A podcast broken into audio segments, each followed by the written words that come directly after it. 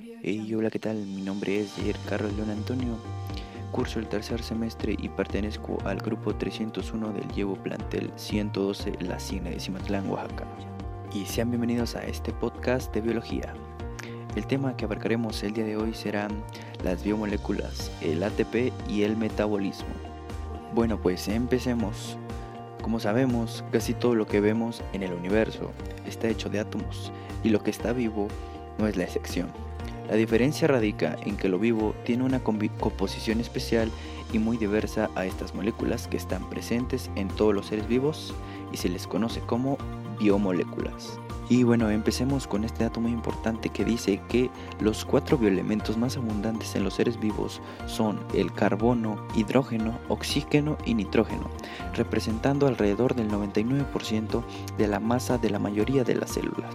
Uno de los temas acordados son las biomoléculas. Una de las biomoléculas más importantes son las proteínas, que están compuestas de cadenas largas de aminoácidos unidas por enlaces peptídicos covalentes.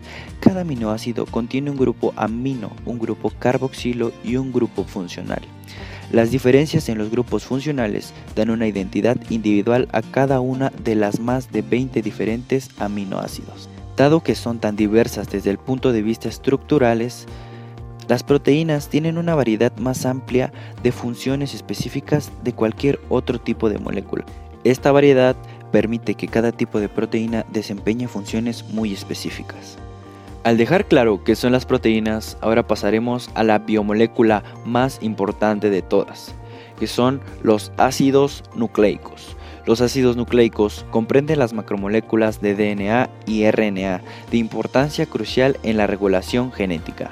El ácido desoxirribonucleico, conocido como ADN, contiene las características que se heredan, o sea, los genes y en los 80 se descubre que el ADN se modifica en todo momento, sin cambiar los genes, sino colocando una especie de candados que hoy se conocen como epigenética.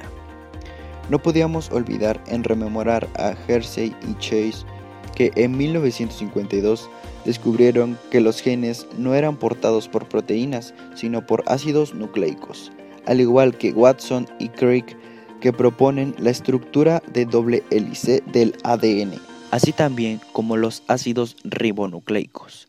El ARN sirve como mensajero entre el ADN y el lugar donde se fabrican las proteínas.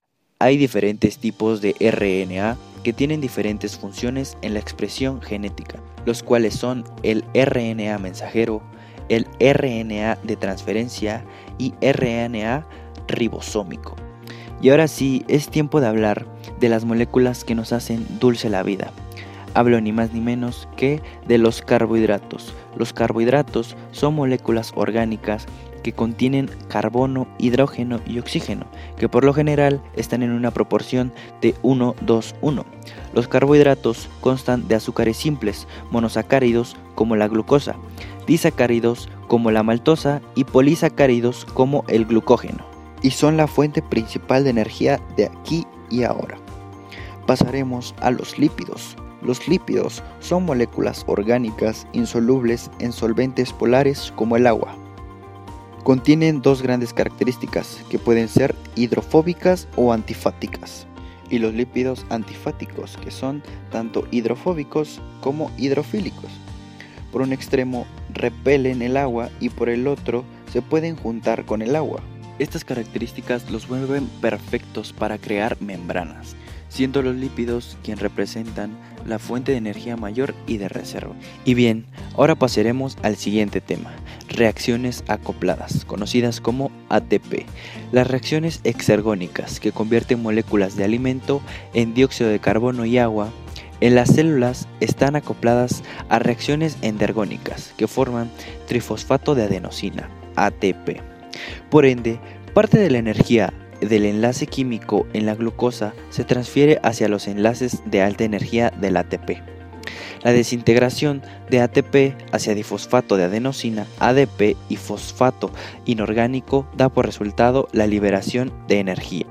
La energía liberada por la desintegración de ATP se usa para dar energía a todos los procesos de la célula que la requieran. De esta manera, el ATP es el transportador universal de energía de la célula. Esta molécula fue descubierta en 1929 por el bioquímico alemán Karl Lohmann y su funcionamiento como la principal molécula de transferencia energética de la célula fue descubierta en 1941 por Fritz Albert Lippmann. Vaya temas más importantes e interesantes de la biología acabamos de abordar. Y para finalizar tenemos a el metabolismo.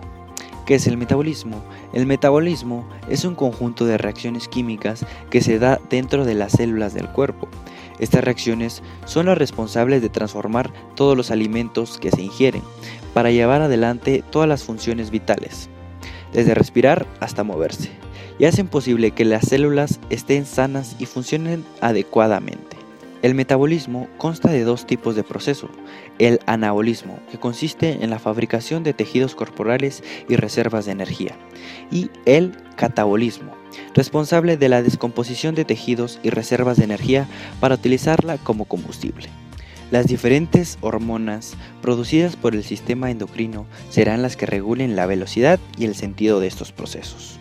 Y bueno amigos, llegamos al final de este podcast. Muchas gracias por escucharlo. La verdad fueron temas muy, muy interesantes e importantes de la biología. Vimos lo que son las biomoléculas, las cuales son indispensables para la formación y funcionamiento de las células que componen los tejidos y los órganos de los seres vivos. Aprendimos que el ATP es la fuente de energía principal para la mayoría de los procesos celulares y la denominan como el transportador universal de energía de la célula. Y el metabolismo que transforma la energía que contienen los alimentos que ingerimos en el combustible que necesitamos para todo lo que hacemos, desde movernos hasta pensar o crecer. Y bueno, eso sería todo. Muchas gracias por escuchar este podcast. La verdad me pareció muy, muy, muy entretenido. Espero verlos muy pronto y nos vemos. Nos pido un saludo. Adiós.